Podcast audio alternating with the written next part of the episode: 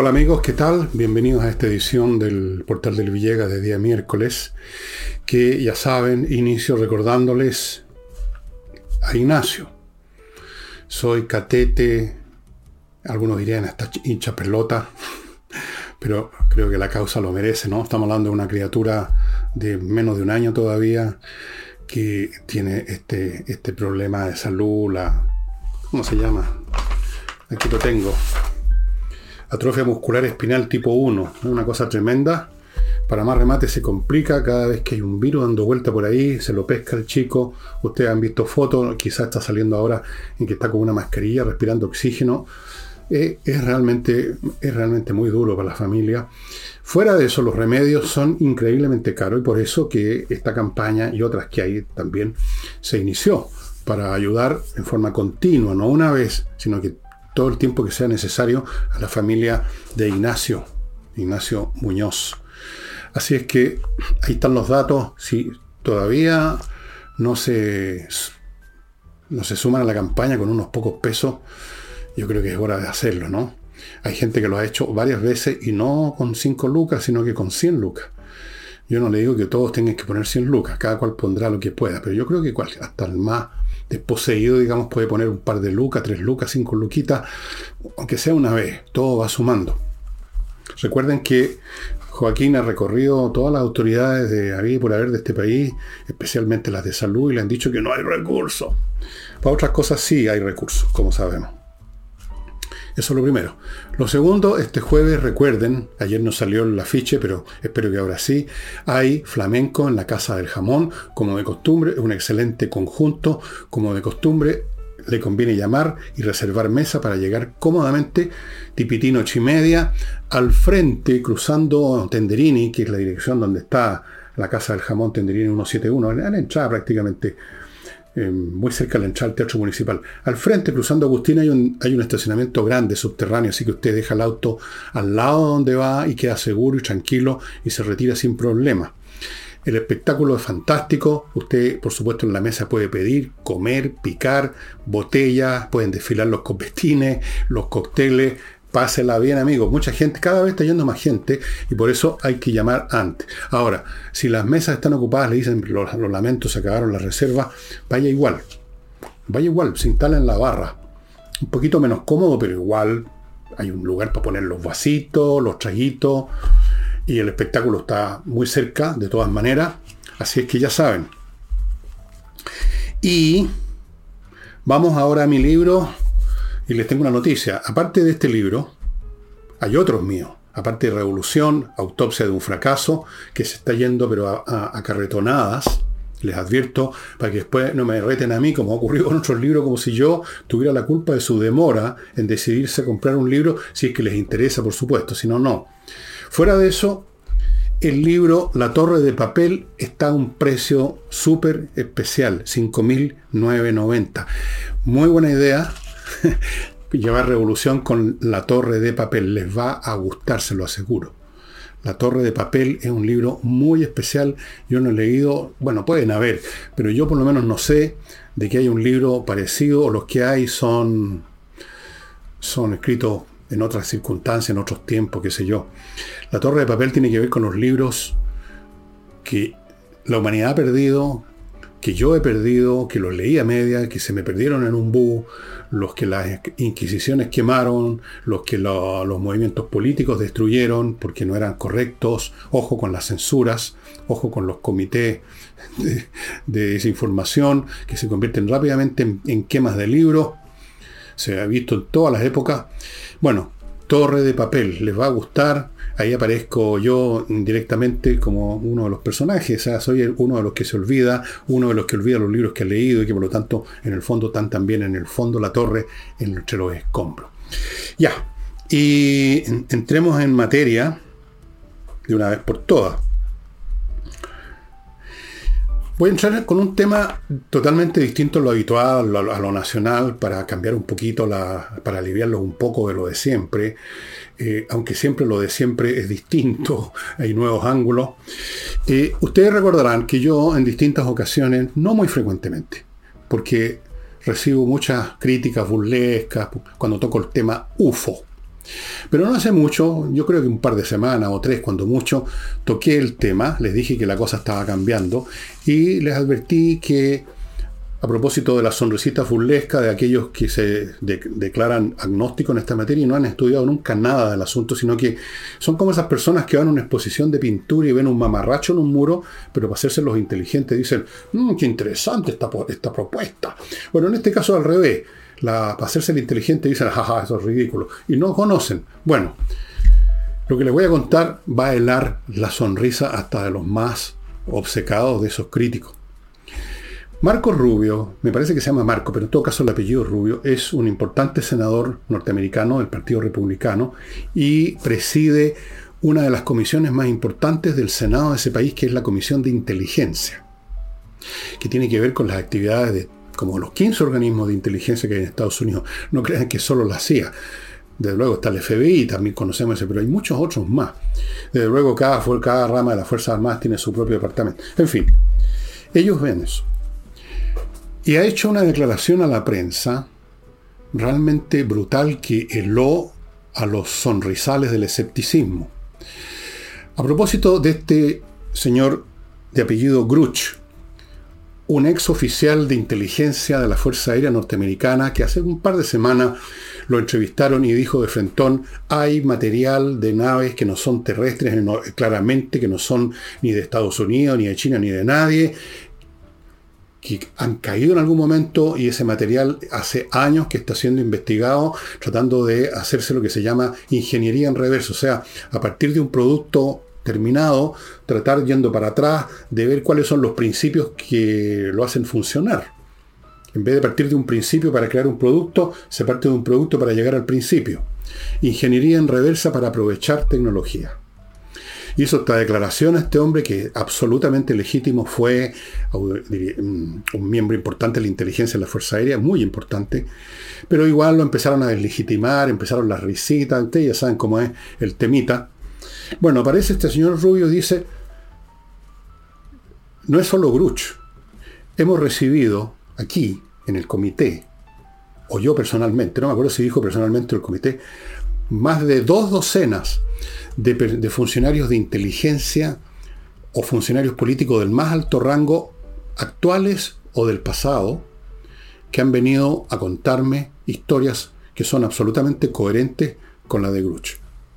En otras palabras, a menos que haya una conspiración en que 20, 30, 40 personas de alto rango, la inteligencia, de las Fuerzas Armadas, del, aparato civil del gobierno norteamericano, a, menos que se hayan puesto de acuerdo para, para contar un cuento, Estamos en presencia entonces de una, de una información absolutamente abrumadora.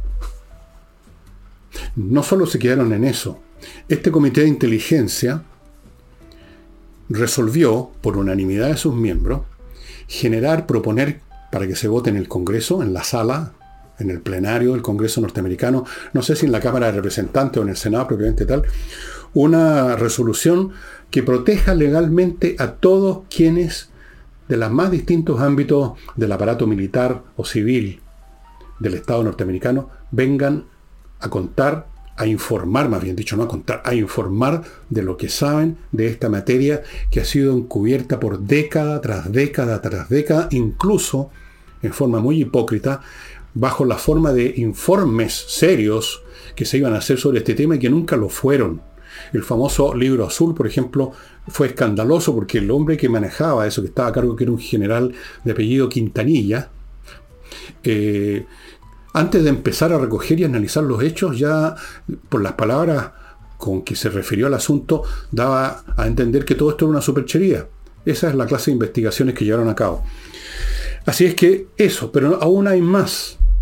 Este mismo comité va a proponer que el Congreso genere disposiciones en virtud de las cuales ninguna, ningún departamento del Estado norteamericano, ninguna rama de la Fuerza Armada, ninguna organización pueda llevar a cabo estos, eh, estas investigaciones de ingeniería en reversa en forma secreta, porque les van a cortar los fondos, porque ellos consideran en este comité que esas lo que se descubra, y se parece que se han descubierto varias cosas que se han convertido en tecnología humana, eh, no tiene por qué ser de beneficio solo para unos pocos contratistas, porque estas investigaciones no las lleva a cabo solamente algún organismo del Estado norteamericano, por ejemplo la Fuerza Aérea o la, Marina, no.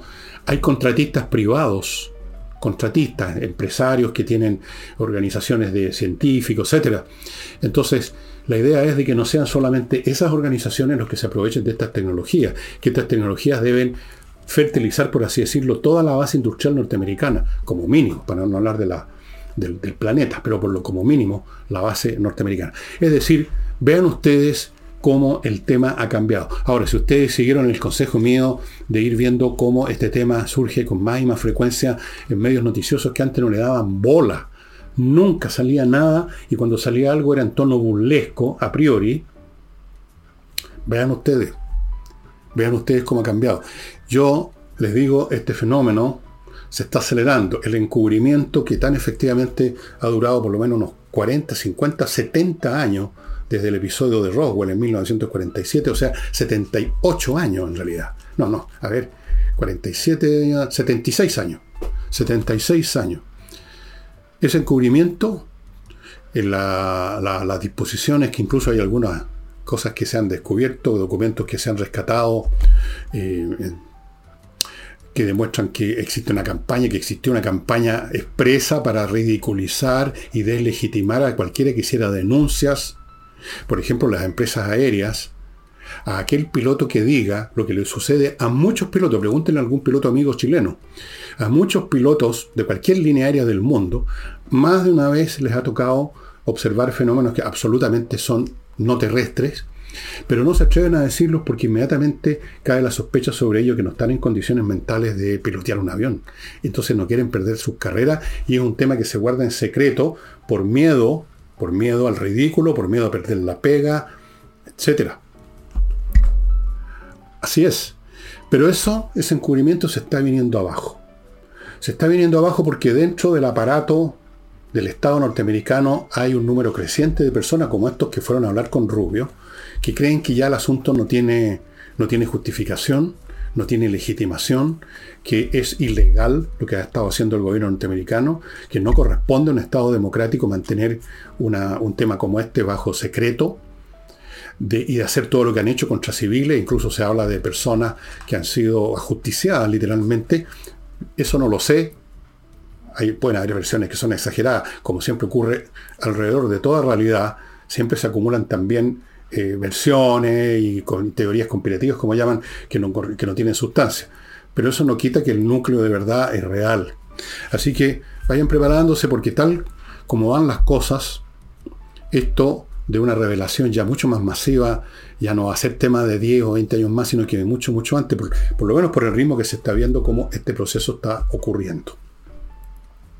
Así que les sugiero que entren a, algún sitio noticioso norteamericano y vean lo, lo que contó el senador Rubio, que preside el Comité de Inteligencia. Y ahora voy a mi primer bloque, amigos. A propósito, para ver noticias norteamericanas, leer diarios norteamericanos, escuchar programas de televisión norteamericana, hay que saber inglés. Y muchos de ustedes quizás no lo saben o han tratado de aprender y no lo han logrado, han entrado a academia y han quedado ahí nomás. Bueno, yo les voy a recomendar entrenainglés.com, una academia donde los profesores son de verdad profesores de inglés, donde las clases son online, que son muy potentes y donde los resultados, yo los puedo garantizar, son espectaculares. ¿Qué ofrece en este momento entrenainglés.com? Ofrece 24 clases para tener una base sólida de inglés. Y luego, cuando usted termina esas 24 clases, se agregan 4 clases más de conversación para que afine lo que aprendió. Total, 28 clases a 418.200 pesos nada más. Amigos, una gran oportunidad de, por, de finalmente entrar en sintonía con el idioma universal que es el inglés, nos guste o no. Alguna vez fue el francés, en otro tiempo fue el latín, en otro tiempo fue la koiné, que es una forma bastardeada del griego. El día de mañana capaz que sea el chino, pero por ahora es el inglés. Continúo con Torch, linternas increíbles que les he mostrado en varias ocasiones. Ahora no las no la saqué, no se las voy a mostrar. Bueno, les voy a mostrar la que tengo aquí en el bolsillo, la tengo a mano literalmente para que vean ustedes que es cierto que uno puede andar con una linterna en el bolsillo, pero una linterna potentísima.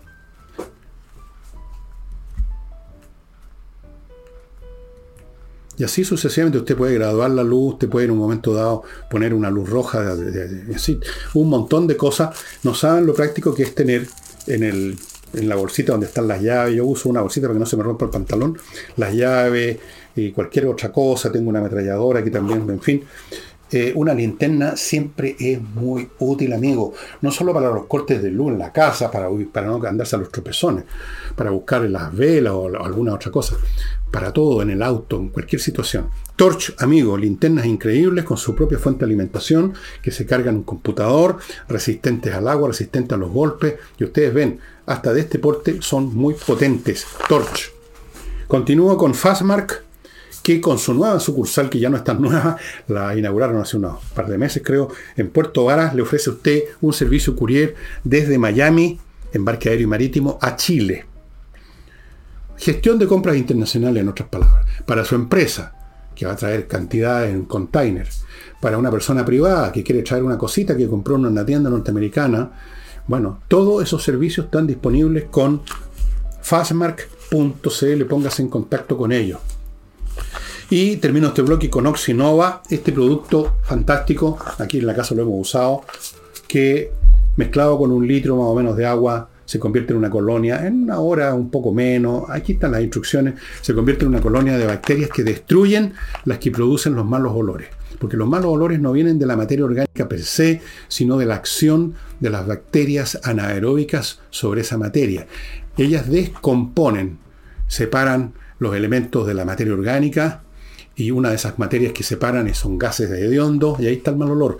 Esto destruye las bacterias anaeróbicas y por lo tanto destruye la raíz del mal olor.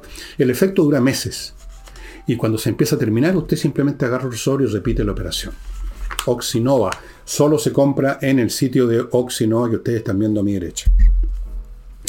Bueno, dejemos el tema UFO que va por su propia cuenta sin necesidad. Yo les estoy contando nomás cómo van las cosas. No necesito evangelizarlo a ustedes con el tema y me da igual si creen o no. Simplemente es una, noticia del más grande interés porque el día que esto se revele, ya sin ninguna duda y sin ningún tontón con la sonrisita burlesca, va a ser fenomenal en el curso de la totalidad de la historia humana. Fenomenal el efecto que va a producir. Vamos ahora a, los chilenos. Una economista de la Universidad San Sebastián, la señora o señorita, no sé, Michelle Lavé, hizo, y lo ha contado en una entrevista, un estudio acerca de qué pasó el año 2014 con la reforma tributaria de Madame Bachelet. Bien, el resultado, ahí están los números, que son innegables, es que no solo cayó, o sea, cayó la inversión, cayó el crecimiento económico y por lo tanto, a fin de cuentas, cayó la recaudación que se pretendía tener en exceso de, los años anteriores, cayó porque había menos torta de donde cortar tajadas. Miren qué simple, eso uno lo sabe intuitivamente, pero por si acaso usted pensaba que eso no era suficiente demostración, ahí está el estudio del economista Michel Lavé, que estudió esta reforma del año 14. Ahora, yo creo que Marcel y otras personas, unas pocas que son alfabetos dentro del grupo de la izquierda, conocen esto o tienen alguna sospecha más o menos fundada, lo han escuchado decir algún camarada economista, lo han leído en algún lado, eh, y por último sabrán que 2 más 2 son 4, las cifras uno no las puede rechazar simplemente, no es un argumento verbal que se puede dar vuelta, las cifras son las cifras, lo saben. Pero el problema es que esto de los impuestos, estimado amigo, me parece a mí que no es meramente un tema técnico instrumental de este gobierno. No es que simplemente están buscando cuál es la mejor manera de acopiar más recursos para poder financiar todos estos planes maravillosos que le prometimos a la gente. Entonces, a ver qué hacemos, cómo lo hacemos. Más impuestos. Ah, pero nos dicen que, no vamos a sacar más plata porque va a crecer menos el país. Bueno, entonces examinemos otro, otro, otro medio, otro instrumento. Eso es lo que hace una persona o un grupo político que está tomando una medida o pretende tomarla sobre una base puramente técnica. Pero ese es el punto, que para la izquierda el hecho de aumentar los impuestos no es meramente una cuestión técnica para obtener más recursos. puede que ese elemento esté presente, pero yo diría marginalmente, porque ¿cómo podría ser el núcleo de su iniciativa, estando las cifras a la vista de lo que pasa en las economías, incluyendo la nuestra, el 2014, cuando se suben los impuestos? ¿Suben las recaudaciones? No suben las recaudaciones, en absoluto. Entonces, el tema es que para la, la izquierda en general, por supuesto hay excepciones, el tema es ideológico, no es técnico-económico, es ideológico, incluso diría yo casi visceral. Hay aquí, operando en forma consciente o inconsciente, algo así como un reflejo condicionado del cual uno no tiene idea porque opera automáticamente, hay aquí la vieja, eterna, persistente sospecha y rencor de las izquierdas en grado distinto según qué clase de izquierda sea, contra el sistema capitalista, contra la propiedad privada. Para ellos sigue vigente en un grado mayor o menor, incluso aunque no sean conscientes de que esta frase existe, la frase famosa de Carlos Marx, me parece, y si no es de Carlos Marx de Lenin, bueno, da lo mismo, hay que expropiar a los expropiadores. Para ellos el capitalista no es alguien que con su esfuerzo, con su ingenio, o por último con el dinero que heredó, el hecho es que inició una nueva actividad que significó aumentar la cuantía de riqueza de la sociedad, aumentar los empleos, generar más actividad. No lo ven como una persona que emprende y que por supuesto gana plata, por supuesto, como ganan plata sus empleados, como ganan servicios o productos los, los clientes, los consumidores. No lo ven de esa manera lo ven como un explotador, lo ven como si viviéramos en la Roma imperial donde las plantaciones agrícolas eran trabajadas por los esclavos. Lo ven como un proceso, eh, la ganancia del capital, que es el resultado de esta inversión, lo ven como una expropiación. Y por eso que usan este lenguaje, que ustedes lo habrán leído y escuchado un millón de veces, los desposeídos. No dicen los pobres ahora, o los trabajadores, también nos usan esa expresión, pero los desposeídos es la que se puso más de moda. ¿Y por qué? Porque ellos asumen que el pobre no es pobre porque por cualquier razón no logró crear más riqueza y vive al 3 y al 4, sino que es pobre porque fue desposeído, porque le quitaron algo que tenía, lo cual es ilógico porque siendo pobre no tenía nada que se le pudiera quitar. ¿O sí? En otras palabras, es como si se dijera, esta persona vive en una casa rasca, en una callampa, en una carpa, porque tenía un palacete, pero se lo quitaron, lo desposeyeron. Esta persona anda a pie y a veces tiene plata para subirse al metro, pero muchas veces se tiene que ir caminando a la pega porque le quitaron el Mercedes-Benz que tenía, porque lo desposeyeron. Porque hubo un pecado original en un tiempo remoto, es más o menos la misma narrativa de los pueblos originarios, un tiempo con, la diferencia que los, los, pueblos originarios ahí tienen más razón en ese punto, porque efectivamente perdieron tierras en su momento hace 500 años. Pero no, aquí no es eso, aquí no hay ninguna tierra que se perdió, pero en este lenguaje se refleja la actitud y la mentalidad. Hay alguien que es pobre porque le arrebataron lo suyo, lo desposeyeron y por lo tanto es un desposeído. Y en general tienden a ver la economía de esta manera maniquea. Por un lado, los desposeídos que fueron en ese día terrible del pecado original, fueron desposeídos, fueron les fue arrebatado lo suyo, y los capitalistas de hoy son los que hicieron eso, los que desposeyeron a los pobres, o son los herederos de los que hicieron esa operación hace un tiempo atrás. Entonces, el capitalista es un pecador, es un personaje como mínimo sospechoso. Entonces, si no lo expropiamos del todo, porque no hay agua en esa piscina en este momento, le podemos por lo menos estrujar lo más posible sus ingresos. Y para eso están los mecanismos tributarios. Entonces, por eso que ustedes ven automáticamente en el pensamiento de las izquierdas, estoy pensando en el izquierdista común y corriente sobre todo, la actitud de que hay que sacar, meterle la mano al bolsillo a los ricos, como decía Guillet. La actitud de que el que es rico es porque le robó al pobre. La actitud de que aquel que tiene plata es porque desposeyó a alguien, le quitó algo a alguien.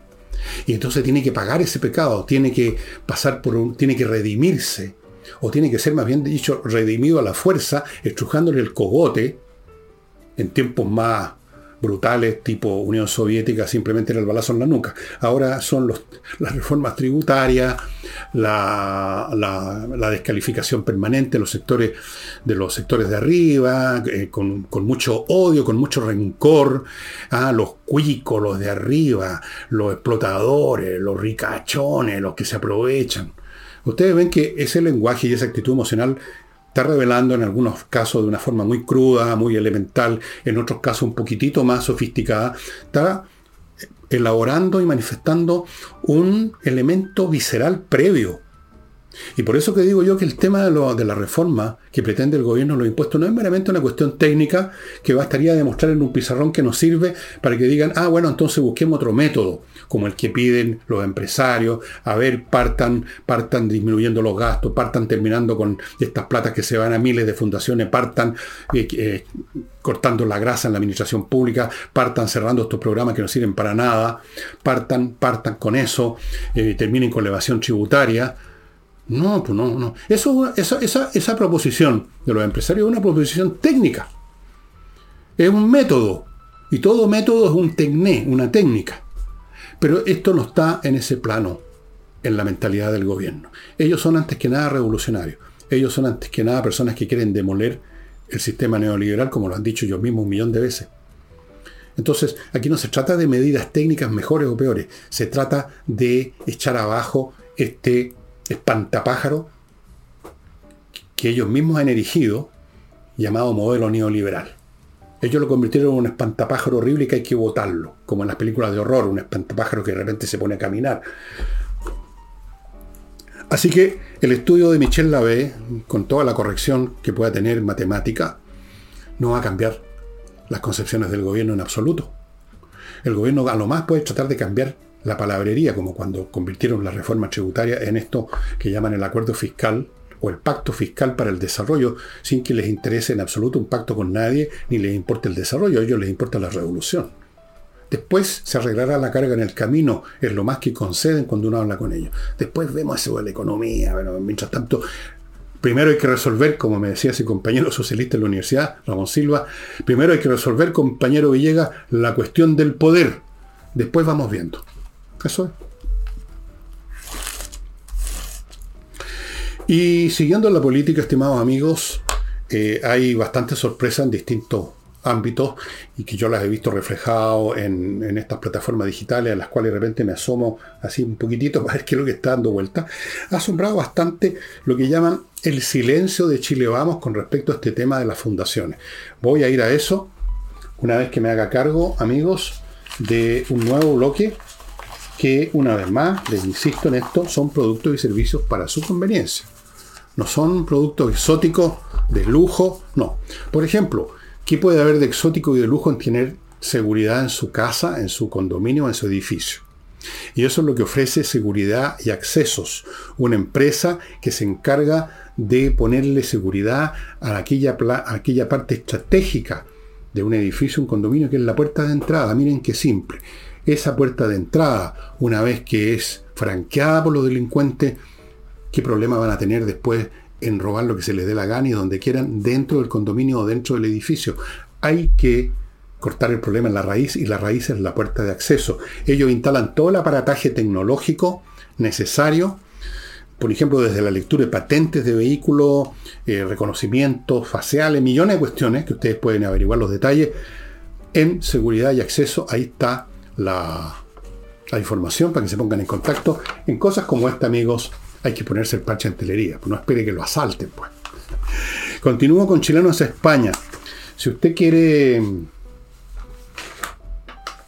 si usted quiere, como muchos chilenos, irse a España a vivir de frentón, a trabajar, a montar empresas, a hacer inversiones, a iniciar una nueva vida, como mucha gente lo está haciendo, no solo a España, a otras partes también. Bueno, Chilenos de España es un grupo de profesionales que le hacen expedito todo el proceso, que es complejo, que la visa, que la residencia, que cuándo puedo empezar a trabajar, que cuándo puedo empezar a hacer esto y lo demás allá, que qué sé yo, miles de cosas, porque convertirse en residente de un país no es como ir de, de vacaciones con la pura visa, 15 días, pues chao. No. Entonces, todos los temas vinculados con irse a vivir, a trabajar, a iniciar una nueva vida en España, lo resuelve con chilenos a España. No se complique la vida, póngase en contacto. Continúo con kmmillas.cl, donde usted puede, ya sabe, vender sus millas acumuladas por sus vuelos. Si no los va a usar pronto, le recomiendo que las venda porque en cualquier momento desaparecen, las empresas las borran. Entonces, si no las va a usar ahora o mañana, vaya a kmmillas.cl y véndalas a buen precio porque pagan bien.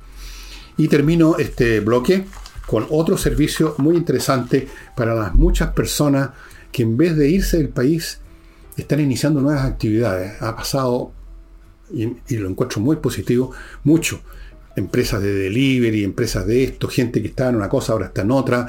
A algunos les va bien, a otros les va mal. Bueno, para que le vaya bien en su nuevo emprendimiento, póngase eh, las manos de la gente del Learning Group, que son emprendedores exitosos. Ahí no hay ningún profesor de, sillón que enseña teoría. Son emprendedores exitosos que les cuentan la firme cómo se hace para que una buena idea se convierta en una buena inversión y se convierta en algo que da un profit, una ganancia, un modo de vivir, un modo de vida. En este momento entiendo que se está haciendo un curso para ser eh, productor de eventos, lo está dando Tomás, Tomás Koch, pero se han, dado, se han dado otro y se van a dar más. Los puede usted seguir estos cursos en sus salas que tienen en Providencia o por internet porque dan clases también por Zoom. Vea, entre el sitio de ellos y vea todos estos detalles, estimado amigo. De repente viene un curso que le va a interesar mucho. Vuelvo entonces al silencio de Chile Vamos respecto a las fundaciones.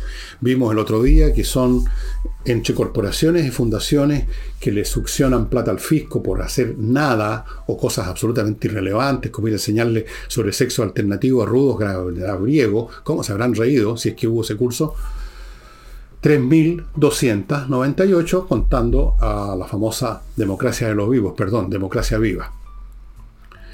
Ahí había un tema gigante y sin embargo ha habido bastante silencio, no voy a decir que total, han habido algunas, algunas pequeñas movidas, pero esto era un tremendo tema, es un temazo porque se asocia evidentemente con la cuestión de la reforma tributaria llamada Pacto Fiscal para el Desarrollo.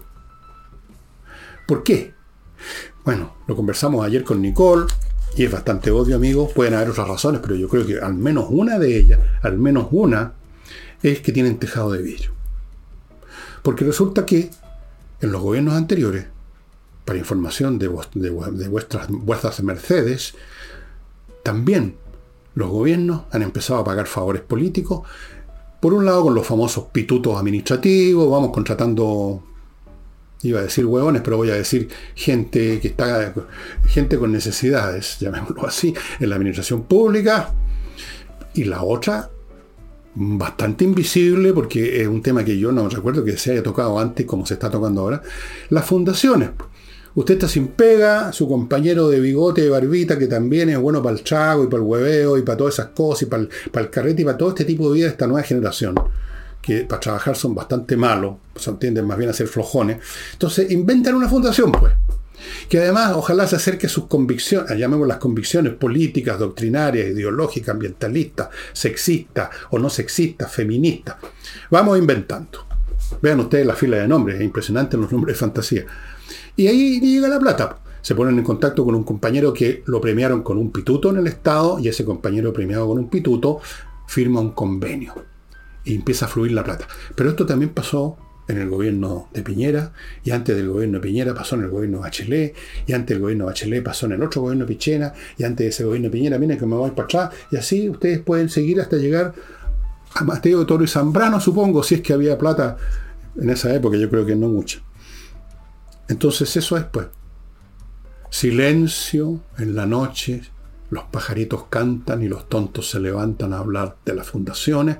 Cuidado, cuidado, que podemos a usted también sacarlo al pizarrón, señor eh, X fulano de tal, del partido de oposición, porque usted está vinculado a esta fundación que recibió tantos millones.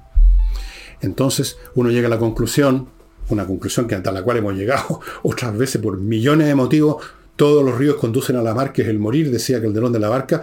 Yo podría decir, todos los ríos conducen a la misma océano de corrupción y sinvergüenzura que es la clase política.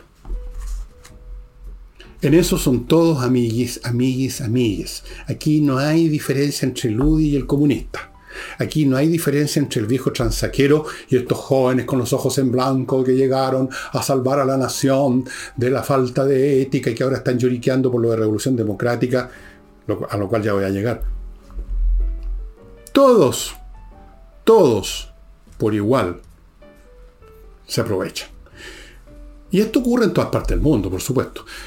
La cuestión no es cambiar a las personas, como algunos intentan ver el asunto, que es un tema de morales, personales, que uno tiene que reforzar la moral, que tenemos que ser más firmes en el reclutamiento de los compañeros, que hay que examinar mejor los antecedentes. Esas son estupideces, porque todo o casi todos los seres humanos puestos en una situación que les permite beneficiarse lo hacen.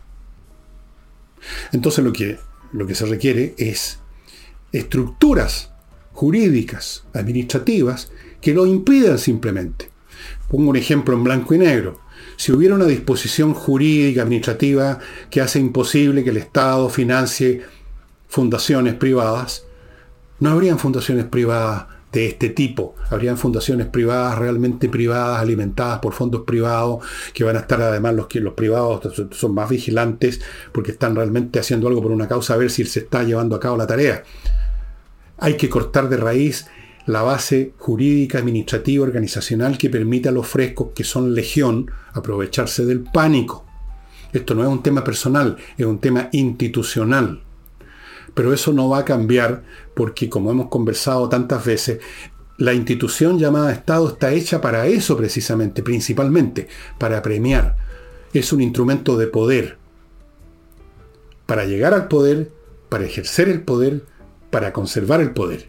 Y para eso se necesita tener gente que está con nosotros, tener clientes políticos, tener gente que va a votar por nosotros, gente que va a estar en la administración, moviendo y tocando los botones debidos, para que fluya el poder y desde luego el beneficio también pecuniario si es posible.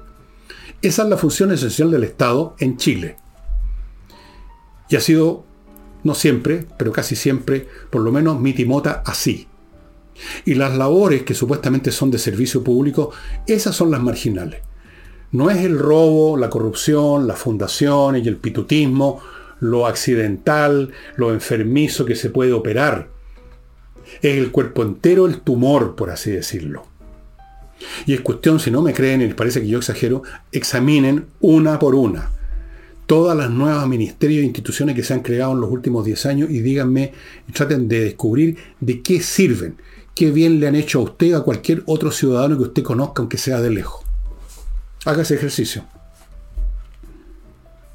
Así es que, nada, ni un problema. Silencio en la noche, los pajaritos cantan y los tontos hablan. Nosotros, como no somos tontos, dicen los políticos, nos hacemos los suecos.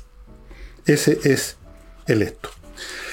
Eso a su vez tiene por supuesto una conclusión. Vuelve a perjudicar y a deteriorar aún más lo que ya está a la clase política en su conjunto. Deterioró enormemente la Revolución Democrática, por supuesto. A la pasada deterioró al Frente Amplio completo. Manchó también a la izquierda en su conjunto y al gobierno. Pero también, yo creo que por este silencio cómplice, por lo menos hasta ahora, está deteriorando y poniendo en el mismo saco que la gente ya mira tapándose las narices, a la oposición. Todo por igual. Y así hablan después, rasgando vestiduras, de lo terrible que sería que llegara a Chile un populista, un tipo, un tipo como Bukele, arreglar la cosa a la brutantesca. Ellos están sembrando la, en las semillas del Bukele chileno, que tal como están las cosas, va a aparecer. Porque institucionalmente nuestros partidos, nuestra clase política simplemente no responde a las necesidades del país y lo vemos todos los días por medio de estos escándalos, cometiendo toda clase de irregularidades, forrándose los bolsillos, protegiéndose unos a otros, quedándose callados. la complicidad del silencio, amigo, es tan grave como la mentira abierta y expresa. Y dentro de lo mismo, aquí se está dando también lo que yo les advertí que iba a pasar hace un par de días, que van a tratar frenéticamente de concentrar el problema en esta fundación, Democracia Viva, y además en el partido de donde salieron estos fulanos, o sea, Revolución Democrática, lo van a concentrar intensamente ahí para ocultar el resto, las 3.297 fundaciones extra, o sea, el sistema de financiar gente con fundaciones. Y para eso están dispuestos incluso a destripar fundación, eh, la fundación esta Democracia Viva e incluso la Revolución Democrática. En, en, el propio Revolución Democrática se están haciendo una especie de semi-araquiri porque anunciaron querellas legales, ya no, ya no hablan simplemente como al principio hicieron, hipócritamente hablaron de que esto son un descriterio político. No, no era un descriterio político, era un robo. Entonces ahora de Frentón dice que aquí hay que ir a querellarse porque esto es un tema de, como dijo Juan Ignacio Latorre, el presidente de la Revolución Democrática, miren la frasecita que usó, hay sospechas de corrupción, sospechas. Hasta que estos gallos no tienen remedio. Hay sospechas de corrupción, sospechas de que hubo una organización pretendiendo sacar provecho de los recursos públicos. Sospechas todavía trata de suavizar las cosas en la torre a esta altura del partido.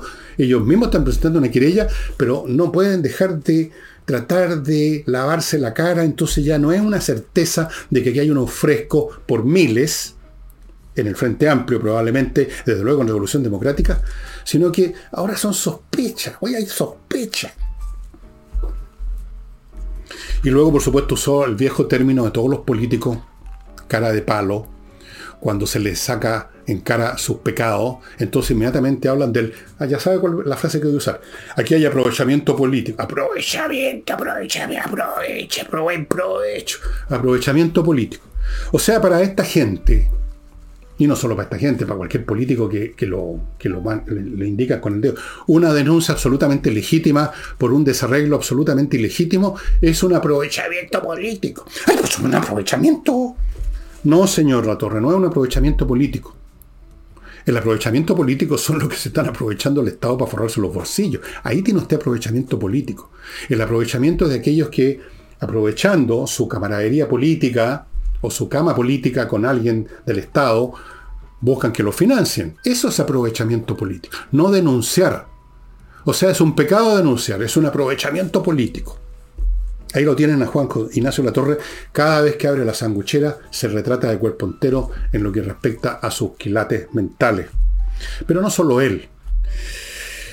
Eh, y habló de aprovechamiento político porque la oposición anunció una interpelación al ministro de la Vivienda, que es el último responsable de este asunto, es el ministro de la Vivienda, aunque no haya metido ni siquiera un dedo en un cajón, pero es responsable político. Esa es una figura real y legítima, señor, por si acaso.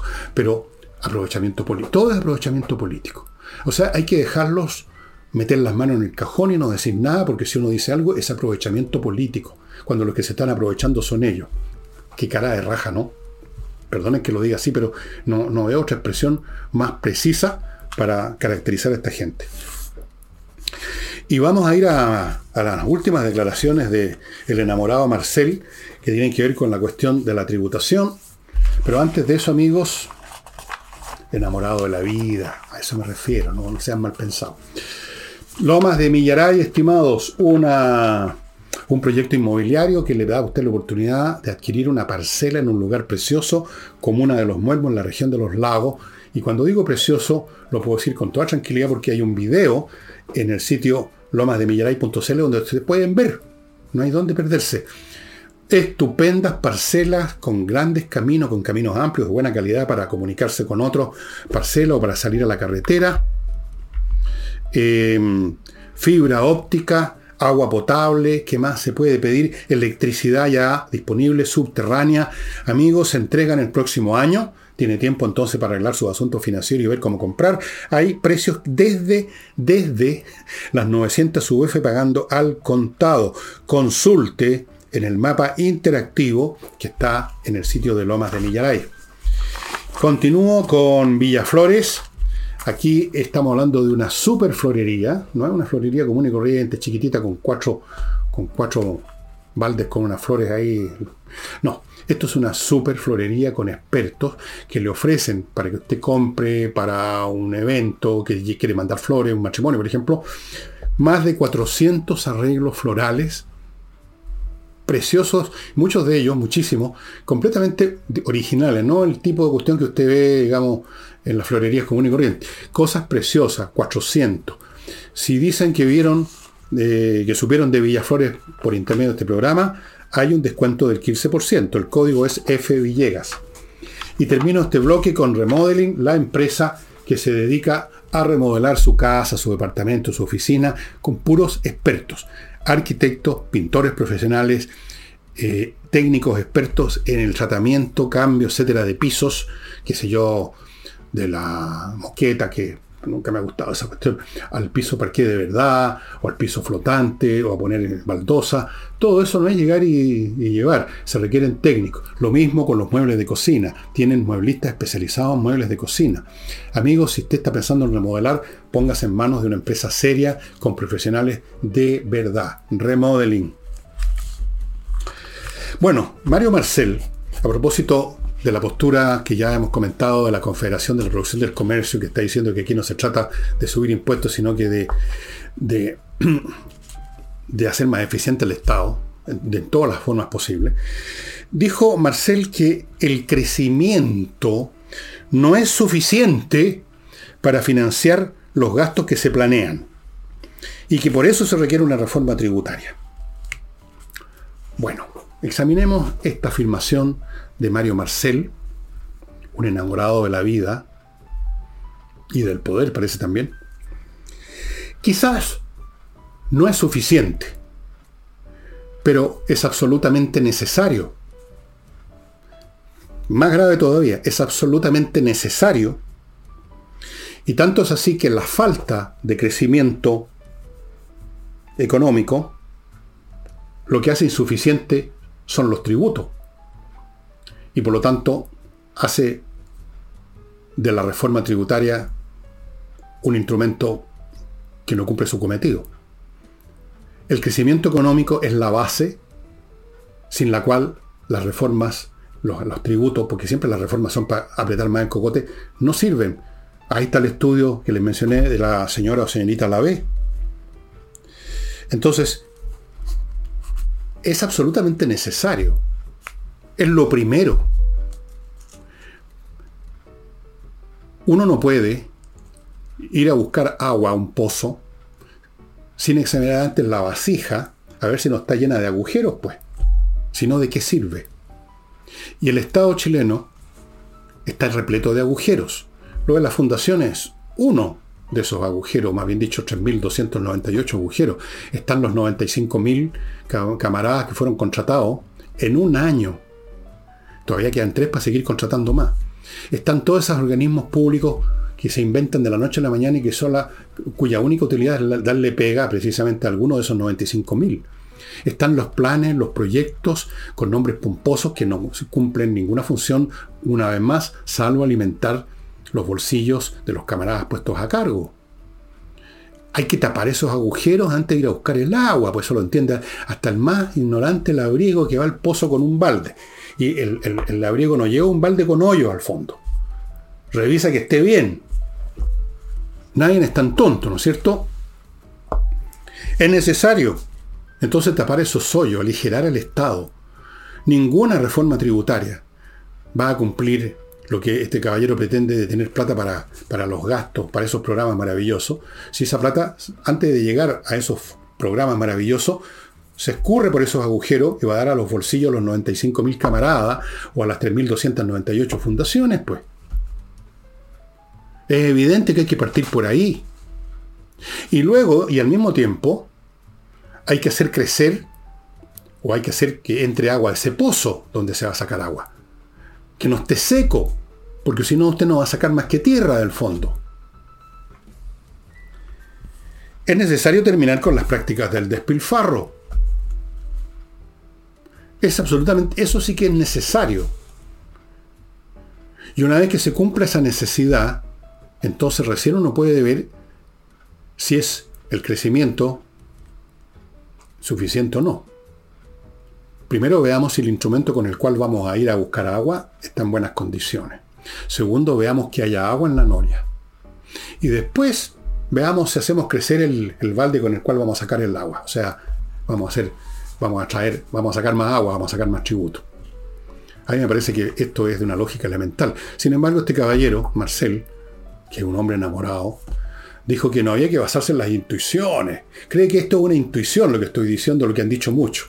Que hay que hacer un estudio técnico, que por supuesto no van a hacer porque no tienen técnicos para hacer ningún estudio, si no saben ni sumar muchos de ellos, para ver si efectivamente haciendo eh, con el tema de la evasión de impuestos y si esto y lo demás ya eh, alcanzaría. Por supuesto que no va a alcanzar con una acción de este gobierno en términos de eliminar o achicar el Estado, porque no es esa la meta de este gobierno. Este gobierno todo lo que hace es hacer crecer el Estado. De hecho, en su visión final, en su visión paradisíaca final, el Estado coincide con la sociedad civil. Son una y la misma cosa. Todo lo hace el Estado. La educación, la salud, la previsión, todo.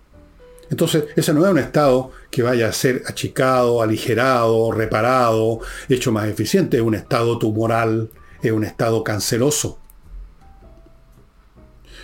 Fuera de eso, examinemos ahora qué, en qué se pretende gastar estos supuestos fondos extras. Examinemos los detalles. Uno de esos fondos extras se supone que es para la pensión universal garantizada. Hay que examinar si es factible una pensión universal garantizada. Si es factible, va a ser factible porque hay dinero. Y va a haber dinero si el país crece. Y el país crece si no se le estruja el cogote a la gallina. Ese programa yo encuentro que está bien, programa darle una pensión universal garantizada, incluso a gente que no hizo ningún esfuerzo para tener una pensión, pero en fin, ya. Vamos a suponer que somos todos hermanos en Cristo y que tenemos que incluso ayudar a aquel que no merece porque no hizo nada en la vida no aportó nada. Ok, esa es una visión que yo no comparto, pero la comparten mucho. Ya. ¿Y los otros programas? ¿En qué consisten los otros programas sociales? Cada vez que un programa le ponen el calificativo social, yo entro en sospecha de que es otro malgasto, otro despilfarro, y normalmente es así. Esa investigación se hizo hace unos años atrás, ni siquiera en el gobierno de Boris, se hizo creo que en el último gobierno de la señora Bachelet, se investigó a 300, me parece que ese fue el número de programas, de iniciativas gubernamentales, estatales, que cada una, por supuesto, dotada de un presupuesto, y se descubrió que más o menos, no me acuerdo si era el 90 o el 95% no habían cumplido con esa función. O sea, había sido un puro trasvasije de dinero a los bolsillos de los camaradas de la señora Bachelet de ese entonces. Ahora, pero esta gente es porfiada. La señora presidenta del Partido Socialista, la señora Bodanovich, dijo que esto de las fundaciones le había caído a la derecha como anillo al dedo, como una excusa para rechazar la reforma tributaria. Para la señora Bodanovich, en su resplandeciente inteligencia, es una excusa, un anillo al dedo, denunciar un escándalo que en la propia revolución democrática ha adquirido carácter de acusación, de demanda legal, judicial, de querella. Para la señora Bodanovich es un anillo al dedo. Es una excusa. Ahí se revela, porque no pueden evitarlo, son lo que son. Sí, eh, lo, que lo que la naturaleza no da, Salamanca no lo presta, decían los españoles. Ahí se revelan lo que son. Ahí se revelan como piensan. Para ellos, ellos no cometen errores. Ellos son impuros. Ellos tienen una moral más alta. Ellos saben lo que el país necesita. Así que cualquier denuncia, cualquier crítica es un anillo al dedo, es una excusa de estos capitalistas, expropiadores, de no pagar más impuestos, porque ahí está también latente debajo de esta frase de la señora Bodanovich lo que les dije al principio, esta actitud de ver a los empresarios como unos tipos desagradables, explotadores, expropiadores, desposeedores de la riqueza de los pobres que alguna vez estuvieron en la edad de oro, pero los desposeyeron y por eso que ahora están pobres. Entonces, es una excusa. Bueno, una excusa. Eh, y vamos terminando el programa, amigos. La Sociedad Interamericana de Prensa manifestó su preocupación por esta, este decretazo que trató de ser sigiloso del gobierno de crear una comisión contra la desinformación que la señora, la señora Vallejo dijo que era un gran aporte para el país el otro día y que no, no tiene nada que ver con censurar los comentarios, sino que la mala información, ya analizamos la muy poca distancia, lo resbaladizo que es la, en la frontera entre eso que notoriamente es mala información y lo que es simplemente un análisis, un comentario. Eh, ahora, el problema es, y esto cabe para la señora Bodano y para la señora Vallejo y para todo ello, para luego para Boric, está en el ADN de esta gente de la izquierda, está en el ADN de cualquier grupo que está organizado y funciona alrededor de una doctrina de valor absoluto para ellos, el perseguir a los que no están contestes con esa doctrina. Esa es la, esa es la base psicológica y política, si ustedes quieren, de las persecuciones de las guerras religiosas que hubo en Europa. Esa es la base de que la Iglesia Católica iniciara una cruzada interna contra los cátaros en Francia. Esa es la base de las cruzadas contra los musulmanes en la Europa medieval. Esa es la base de las persecuciones contra los judíos, también en la Europa medieval y luego y mucho después también. Es ellos no participan de nuestra verdad revelada y por lo tanto son, en esa época herejes, ahora son personas desinformadas o que mañosamente desinforman. Así que hay que cortarle el pescuezo. Ahora no se les corta el pescuezo ni se les pone en una estaca y se les pone leña alrededor y se les quema vivo, sino que ahora se les cancela, más fino. Claro, yo conozco a varios cancelados, acusados de la típica cosa, ¿no? Eh, ¿Cómo lo llaman? El acoso sexual, porque no cuesta nada es una cosa que no se puede probar físicamente que hubo o no hubo, basta la palabra de la señora, aparece la señorita. Con eso yo he conocido casos ya de gente que se suicidó porque les arruinaron la vida.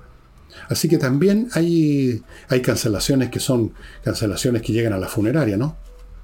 Entonces, eh, la, Sociedad Interamericana de Prensa dijo que era muy fácil cuando un organismo público se convierte en, primera instancia aparentemente solo en alguien que regula la desinformación, es muy fácil que se deslice al campo de la represión de ideas contrarias a, a la doctrina oficial de la Iglesia, digámoslo así.